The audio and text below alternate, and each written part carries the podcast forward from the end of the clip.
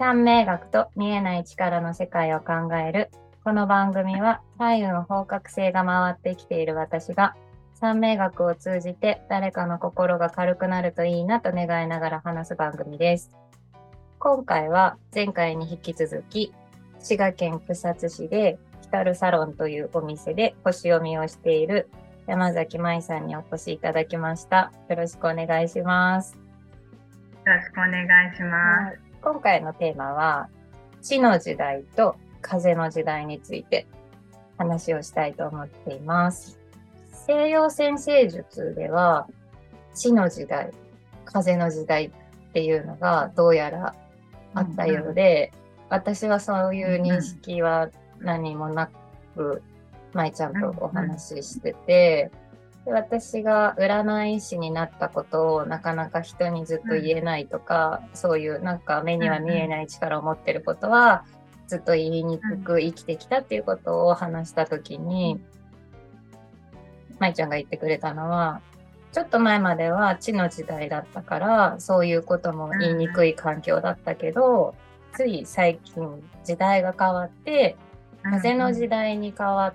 たら、そういうことは言いやすいような世の中になって、これからどんどんもっと変わっていくんだよっていうことを教えてくれて、なんとそんな時代だったのかっていうのを 知って、あだから言いやすくなったのかなっていうのも自分の中にあって、でちょっと調べたらこの地の時代と風の時代とかはの何百年ごとの周期あ、そうそうそう。ね。うん、何百年単位の周期で、うん、えっ、ー、と、あの、何人をもって地の時代、風の時代っていうかなんだけれど、あの、もともとね、こう、今実際に空の星で、えっと、この間も、あれは何だったかな、木星と金星だったかな、とか、まあ、あのー、何でもそうなんだけど、こう星同士がこうすごいくっつく、近づく時っていうのが、あのー、肉眼でね、見えるのたくさんあると思うんだけれど、その中で、あの、土星と木星っていう、あの西洋先生術の中では木星は拡大の星で、まあ、社会に、まあ、その人個人のホロスコープであれば、その人が社会に出ていくとき、社会に広が、自分を広げていくときに使う星、まあ、開運の星とかラッキースターとかも呼ばれるんですけれど、まあ、なんかそうやって社会全体が広がるとき、拡大するときの星っていうのが木星で、女性っていうのは、あの、社会全体の秩序だったりとか、まあ、個人で言うと試練とかね、あの、人生の課題って言われるんですけれど、あの、社会全体で言ったら、その社会の、ま、秩序だったり、情勢だったりっていう、まあ、すごい社会的な大きなものを扱うっていう、なんか意味を、あの、西洋先生術では、その二つが持っていて、でその木星と土星がくっつくときっていうのは、あの、すごく社会に変化があるっていうふうに言われています。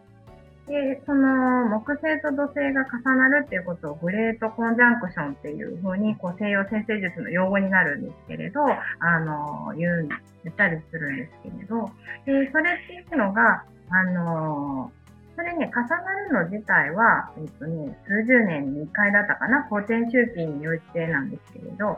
で、その、重なる、あの、時が来るんですけれど、で、えっと、西洋先生術の中には、なんか、あの西洋西洋の、まあ、昔の西洋では、えっと、そもそも話すと、あの、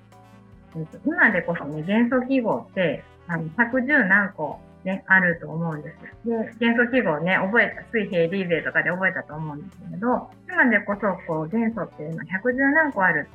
地を構成するものは110何個あるよって分類されているんですけれど、古代の西洋では4つに分類されるって言われていて、で、あの、それがね、地と、土、まあ、土と水と風と火の4つに分類されるっていうふうに言われていました。で、あのそれが日本とか東洋になると引用語行で5つだったりとか、まあ、インドも5つって言われたりと、まあ、昔のこう世界っていうのは世界を結構簡単に分類、あの、ざっくりと分類してたんですね。で、まあ西洋は4つに分類されていたんですけれど、余談なんですけど、今度、あの、あれ、ディズニーでマイエレメントだったかな。映画にちょうどね、あの、4つのエレメント。まあ、元素のことエレメントって言ったりするんですけれど、ちょうどなんか4つのあのエレメントのお話が、ちょうどアメリカで、アメリカのディズニーだったかな、映画であるんで、ああいうのを見ると多分それぞれの性質っていうのがすごくよくわかりやすいかなと思うんですけれど、そうやってこう4つに全部全てのものが分類されるっていうふうに考えられていました。で、星座もそれぞれその 4, 4種類、4つに分類されるんですけれど、あのーまあ、順番に、こう、あの、12個のンでホロスコープを描かれることが多いんですけれど、まあ、大体こう、順番、大体というか全部順番になってるんですね。あの、まあ、火が始まりだとしたら、火、水、風、土みたいな感じで、こう、どんどん順番に巡っていきます。で、あのー土星と木星が重なるっていう周期が、えっ、ー、とね、これは本当にまあ角度の問題なんですけれど、あの、必ず同じそのエレメントの星座のところで基本重なるよって言われていて、これ言葉だけだとちょっとわかりにくいんですけれど、あの、要は、なんていうかな。4つ飛ばし、1、2、3、4つ飛ばしごとに同じエレメントの星座がね、来るんですけれど、土星と木星が重なるときっていうのは必ずその4つ飛ばしのところ、同じようは、うん、エレメントのところで重なるって言われていて、うん。で、それがね、ずっと、えっ、と、1個前はずっとこの土の星座、地の星座のところで重なってたんですね。ただ、あのー、ホロスコープ見たことある方はわかるかなと思うんですけれど、きっちり30度ずつこうなんか分かれてるんですよ、星座がね。ただ、実際の空って本当にそんなきっちり分かれてるかって言ったら、全然これは実際の空に撮っていなくて、実際の空っていうのはもっと本当に角度もいろいろだし、あの距離もいろいろだったりするので、実際の空に当てはめるとちょっとずつずれてくる、ずれが出てくるんですね。で、それが数百年に一回ずれが、あの、起きて、次の隣のエレメントに移るっていうことがあるんです。で、それが、あの、ちょうど2020年の年末に12月20日ぐらいだったかなにあったんですけれど、その時に今まで、そのまでの200年間っていうのはずっとその地の成分ところでだけ一緒に重なっていたのが、初めて水、あ風の水亀座に移ったんですね。これがすごいその西洋先生術界とかでは、あの、大きな出来事で、で、地の時代から風の時代に変わったっていうふうに言われてた時です。で、その木星と土星の重なるあのエレメントっていうのは時代を表すと言われていて、それまでの200年間、要はこれって近代化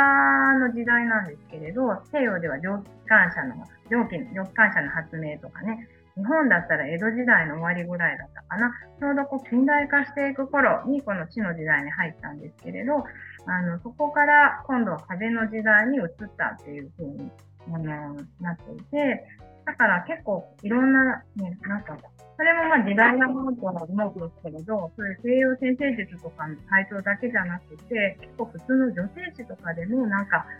風の時代へみたいなの書かれたりとかして、結構ね、一般の方も知っていたりするワードだったりするんですけど、まあ、なんかそういうのを言われていたあの、時です。2020年の終わりぐらい。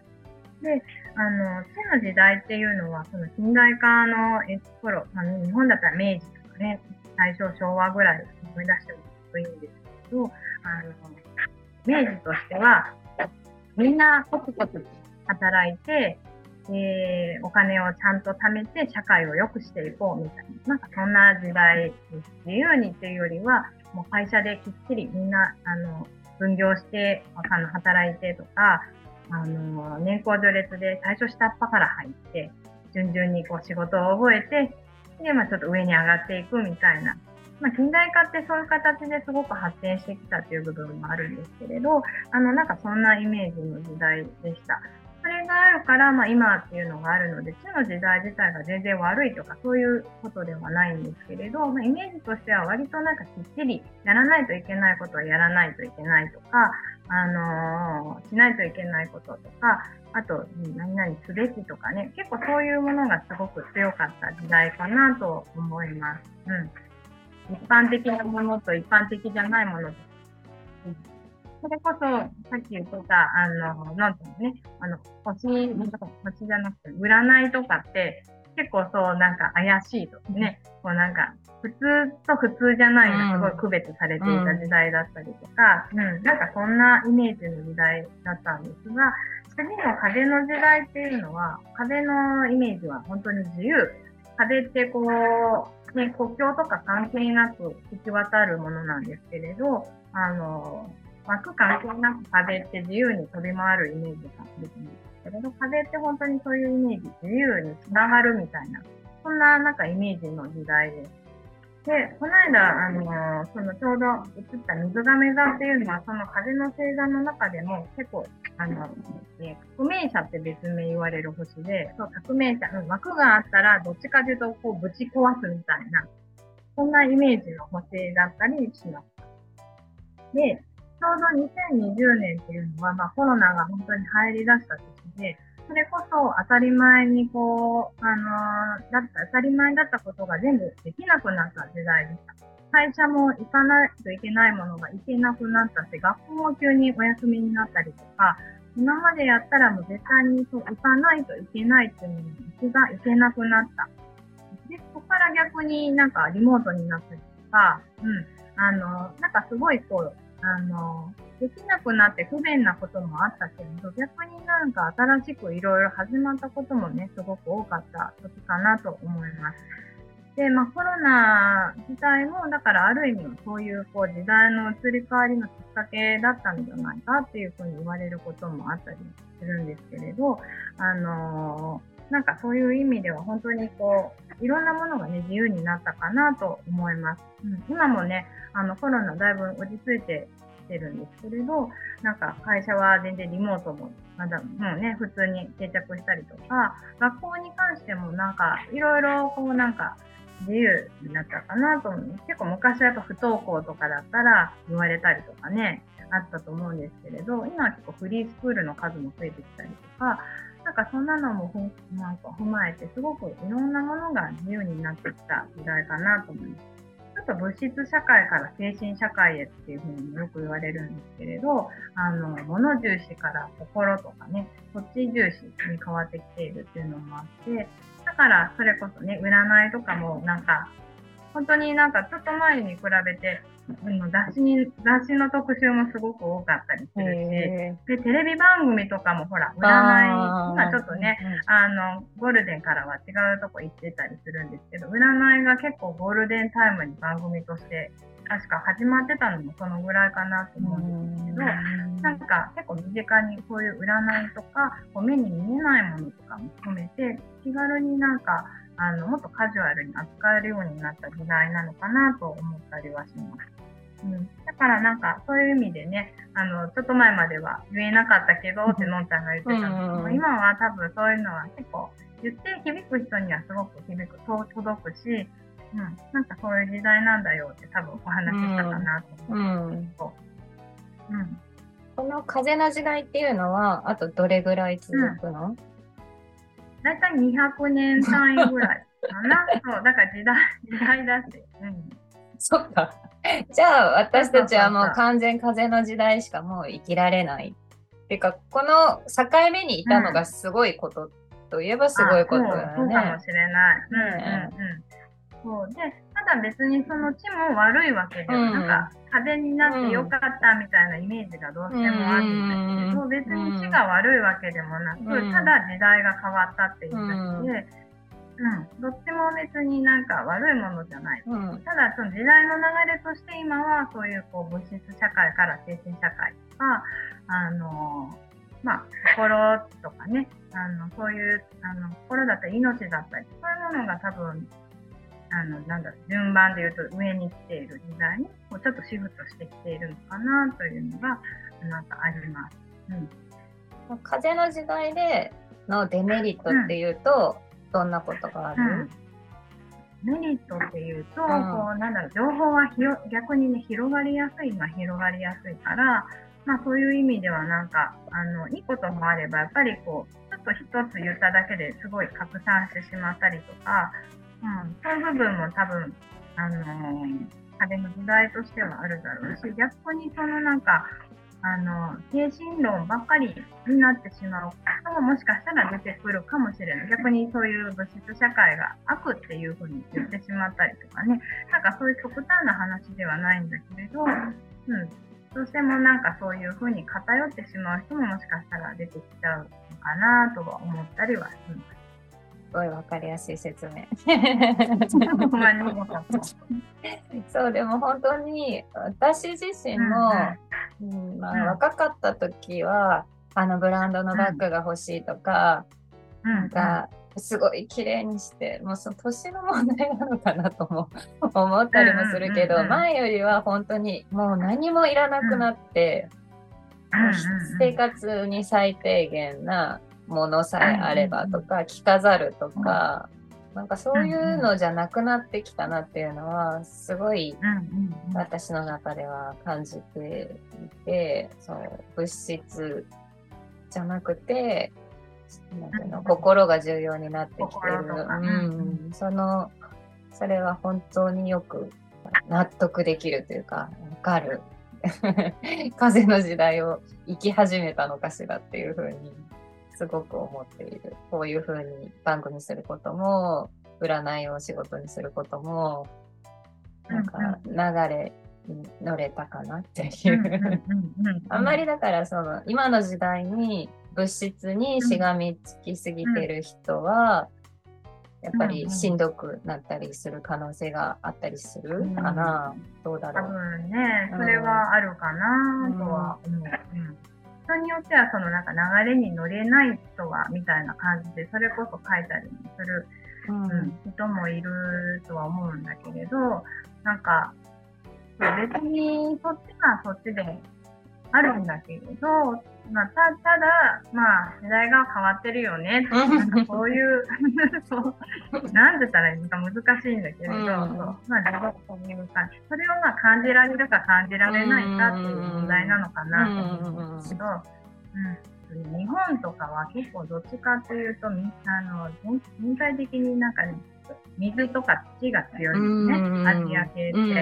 あの民主としてこうジメジメとしていて、で結構なんか重たいイメージ、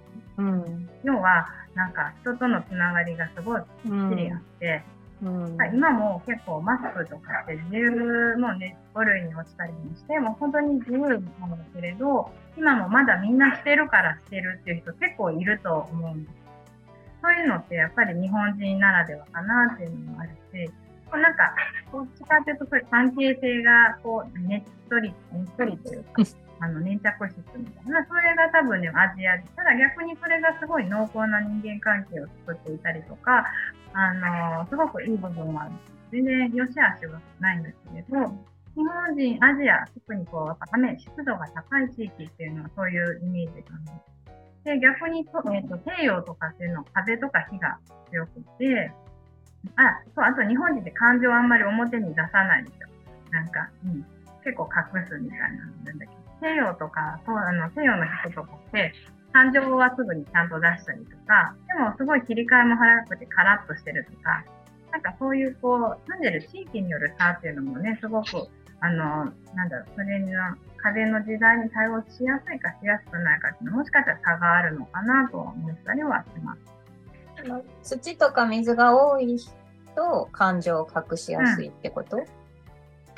あのー、水がね、そもそも感情を表感情を表すというか、水、感情を表すエレメントで、感情でまあ動くみたいなところがあるんだけど、で、それに土っていうのがあると結構なんか表に出さなかったり、まあ現実的に考えて今表に出さない方がいいなとか、うん、なんかそういうイメージがすごくあるかな。で、すごい濃い人間関係っていうのがやっぱりあるから、ここで輪を乱してしまったらとか、多分そういうのがね、すごく出やすいのかなと思ったりは。輪を乱すっていうのはすごい、なんとなく大変なこととして日本人はやっぱり受け止めるような、ね、そう、うん、気がしていて個性ってすごい大事だなっていうのは思うんだけど、この輪を乱すことを考えるとこの個性がなくなっていくこれはどういうふうにあの子育てしていったらいいのかなっていうのもすごい最近の私のテーマでもあるけど、そう、うん、あ子供子供さん子供ちゃんが。うんそう。やっぱり今でも子供ちゃんはもう、うん、うん、見守るしかない。日本の教育っていうのは和を乱すことは絶対ダメとしているじゃない、で、こう、風の時代に変わって、あの変化を柔軟に感じれるような子は、どんどんしんどくなったりしていっちゃうんじゃないかなっていうのをなんとなく思っていて、だけど日本は多分ずっとこの輪を乱さないようにっていうのを大切にしてこれからも教育っていうのはあんまり変わらないような気もしていて、そこで。そうかな。なんか、例えば、こう、最近学校も、こう、ほら、うん、いろんな学校が、まあ、みあの、まあ、公立は別にして、うん、ほら、増えてきて、うん、結構その、全然こう、一般的なカリキュラムじゃない学校だったりとか、なんか、その子その子のこう、興味だったりを伸ばしてくれる学校とかも逆にすごい最近増えてきちゃったり。であとそれが取り上げられていたりっていうのは、なんか壁の時代ならではかなって思っていて、あとは、その、普通のね、学校、公立に通わせていたとしても、多分親だったりとか、あの、まあ、まあ、基本はやっぱ親の関わり方と、多分子供に関しては大事かなと思うんだけど、うん。そう、それは。なんとなく、ね、難しいんだけどね。そう。私も悩みながらだけど。個性を大切にしてあげたいなって思いながらも、こう、こっちっていう流れに乗らないとやっていけないっていうのもあると、どっちもわかるけど、どっちに個性を潰してそっちについていくっていうのは多分しんどい人もいるだろうしっていうようなこれはね、しんどいから、うん、なんか、あの、子供に関しては、とりあえず子供を見るっていうのが基本になってくる。うん、言われていて、それは、なんかちょっと、あの、星からだいぶお話が変わるんですけど、あの、私の料理の先生のちょっと勘のお話で、うん、あの、そこの料理の先生がすごい変わ変わってるっていうか、あの、面白い先生で、料理を教えるっていうよりは、なんか、あの、命との関わりを教えるっていう先生なんですけど、うん、子育ての相談もされていて、うん、あ、子育て主催ナーベース、うん。うんうん、そう、主催ナーベースでお話はされるんだけど、まあ、お母さん向けのクラスをされていて、で、そこで結構子供との関わり方っていうのをされているんですけど、まあ、先生もね、本当になんかそこはもう、あのー、ちゃんと壁の時代にてらっしゃる。自分でもまあ言ってはるんだけれど、本当物質社会から心の時代へっていうので、いつもお話にされたりしてるんだけれど、まあ、子供に関しては、あのー、もう本当に子供、目の前の子供をただ見るみたいな。それがもう基本っていうふうに、この間もお話しされていて、で、大体まあ子育てするときって、こういう子に育てたい、こういう子になってほしいとか、うん、で、自分もこういう親でいなければいけないとか、多分そういうのがすごいね、みんな多分、私もまだもちろんあるし、あると思うんだけれど、あの、目の前の子と1対1でちゃんと関わって、目の前の子をしっかり見て、その子に、その子その子に合わせて関わっていったら、それはどういう形でいいか悪いかなんてわかんないけれど、最終的にその子っていうのはそうやってちゃんと育っていくんであって、その、こういう子に育てようと思って育てるのはまた多分違うよっていうのをお話しされてたのね。うん。だから、なんか今のその話とかやったら、本当になんかその子自体がじゃあどうしたいのかとか、うん。で、寄り添って欲しかったらちょっと寄っていってあげることも必要だし、ちょっと寄っていって欲しくない時だったらちょっと離れて見守らないといけないとか、それはまあこっちが見て対応する必要はあるんですけれど、なんか、そういう、その、こう、周りがこうだからこうさせないといけないとか、でやっていると多分子供も自分もしんどくなるかなっていうのはね、ずっとその先生の話を聞いてて思っていて、うん。なんか私は本当その、先生の話を聞いてからだいぶなんかいろんなことは楽になったんですけど、舞ちゃんはすごく真面目だから、きっと子育てもすごい真面目にしてるかなっていう。いや真面目じゃないですね。なんかもう最近ごとにちゃんと関わらんとなと思いながらだけど、うん。でもうちのね、長男が結構すごいちっちゃい頃はもういろんな興味あるとこに飛んでいく子だったりして、それこそなんか、あの、輪に入れるかなとか、うん、昔はね、ちゃんとこう輪に入れさせないといけないとか、なんかそういうのがすごくあって、しんどい時期もすごいあったんだけど、なんか最近はそんなんもなんか、その、まあ、本人がちゃんと、あの、楽しかったりとか、まあ、心地よければそれでいいかなっていうのが、だいぶまあ、主にはなって、まあ、そうじゃない時はもちろんあるし、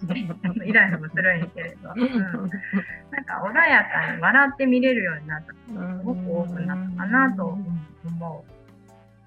難しいよね、子育てっていうのは、なんか、うん、って思いながら、うん、まあ、風の時代と地の時代とあまり関係なかったけど。でもね、それも多分、地の時代やったら、こうしなければいけない。親も含めて、うん。ね、こうしないといけないということがすごく多かったし、学校自体はね、やっぱり知の時代的なものの代表だし、組織とか行動部っていうのはね。で、だからまあ学校組織とか、まあ、それこそ PTA とかね、もう知の時代の代表的ななんか組織だったりするけれど、まあそれもなんか今各地であり方も変わってきたりしていて、かそんなのも含めてやっぱり時代っていうのは変わってきてるなってちょっと感じたりする、うん、ことがなんかあったりするかな結構。そう。占いをしていたりしてその人の話を聞くようになった時に、やっぱり何て言うんだろう、うん、言えないとかいうことがすごい重荷になってたりとかもするから、風の時代になってみんなが生きやすい時代になったらいいなってすごい私は思っている。やっぱり言えないっていう気持ちはどうしても、うん、分かってもらえないとか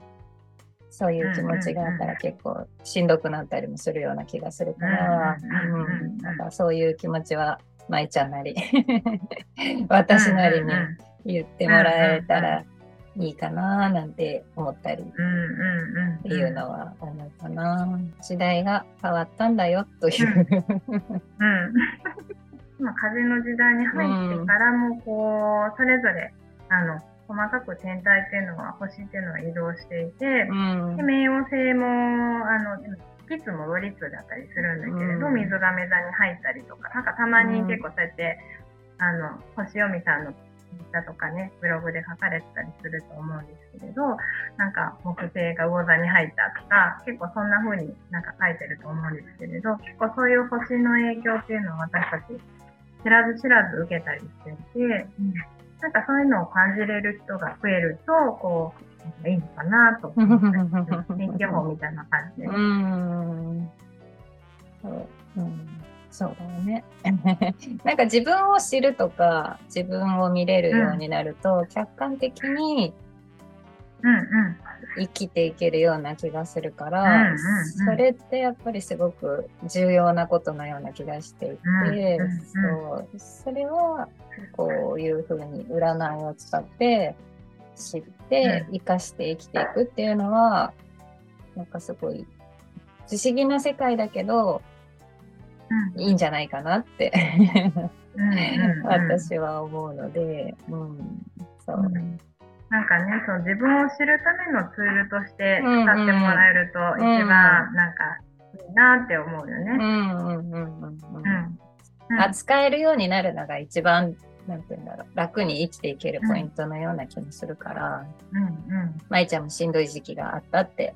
自分で言ってたけど、うん、きっとそういう風なのはこういう西洋先生術に助けてもらえたところもあると思うし、うん、すごいあるなと思う。うん。まあ、占いが好きな人もいるし、もう全然わかんないっていう人もいるから、それはそれでもちろんいいじゃない、うん、うん。ね、必要な時になんか、うん、必要、うん、聞きに来てくれたらいいかなって思うよね。舞、うん、ちゃんはずっとね、お店見えるし、うんうん、予約できるし。舞ちゃんはもっとカジュアルに星読みの会みたいなのもやったりするんだよね、これからね。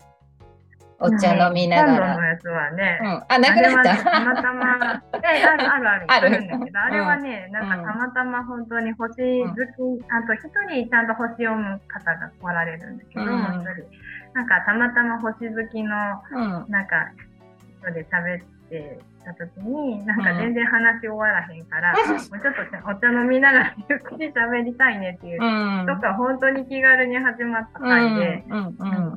なんかどんな流れになるか私も全然わかんないんだけれど、うん、うん、なんか気軽にこうやって星についてとか喋る会をしようかなっていう、うん、はい。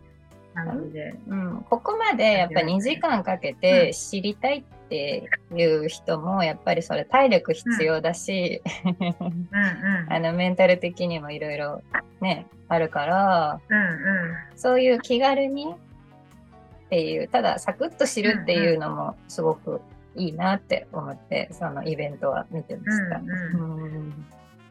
ね、多分一応それはね、講座多分読みだ、まあわかんない。読む、途中で読んだり、あんまり読むまではいかないかもしれない。一応なんか自分の星は知っといてもらった上に、多分こう参加してもらう方が、なんか一から全く初めてっていうよりは、白いかななんかわかんない、うん、どんな流れになるのか わかんない回なんだけれど。まいちゃんと私は共通で同じもの小学生っていう星を持ってて、そう。思いついたらやっちゃうみたいな。そう,、ね、そうそうそう。何でもやっちゃうみたいな。そう、うんうん、なんかちょっと無駄に天真爛漫みたいなところが あったりするから、なんか思いついたらやっちゃえみたいな感じでね。うんうんうん。似てるから、こういうふうに、ね、そうできる。るよね。そう。今回は、ヒカルサロンの星読み師山崎舞さんと風の時代と地の時代についてや子育ての話などなどしてみました。舞ちゃんの紹介をしてもらいたいと思います。お願いします。えっと、滋賀県の草津市で、あの、ヒカルサロンという中国茶と天津のお店をしている山崎舞です。で、中国茶と天津というと、東洋の戦術の方が合う感じがするんですけれど、なぜか西洋の先生術で星読みもしているっていうものだったりします。で、お店の方では、月にこう、あの、枠を作って、こう、精査の方させていただいてるんですけれど、大体なんか1、2ヶ月に1回ぐらいかな、あの、のーちゃんと一緒に西洋と東洋の特別セッションなどをしていますので、あの、よかったら気軽に参加していただけると嬉しいです。はい。ありがとうございます。こちらこそです。まいちゃんのお店、ヒカルサロンのあの天津などご飯はご主人のよしさんが作っていて、それがもうものすごく美味しくておしゃれなので 杏仁豆腐。セッションの時に杏仁豆腐が、よく出てくるんですけどそれもすごく絶品なので、うんうん、あのご飯だけでもぜひ。ていただけたらと思います。はい。予約は DM でもあの、ホームページでも、で、電話はちょっと営業日だけなんですけれど、あの、はい、予約なしでも、ふらっと全然来ていただけるお店なので。まいちゃんは星読みにすごく詳しいし、はい、質問もすごい気軽に、忙しくなければきっと答えてくれると思うそう、結構それで、うん、質問してくださる方もいらっしゃるので、うん、はい。そんな感じで聞いていただけたら、言っていただけたらと思います。はい。最後に私の紹介です。私はいつもは紹介制で占っていますが、ズームではどなたでも占っていますので、当年期のインスタグラムの DM、透明のと念じるの念、気持ちの気か、当年期で検索して占い希望とメッセージをお書きください。順次返信させていただきます。よろしくお願いいたします。はい、今日は山崎舞さんにお越しいただきました。どうもありがとうございました。ありがとうございました。よろしくお願いします。よろしくお願いします。はい。じゃあ、あ、そう。次回は、舞ちゃんと一緒に、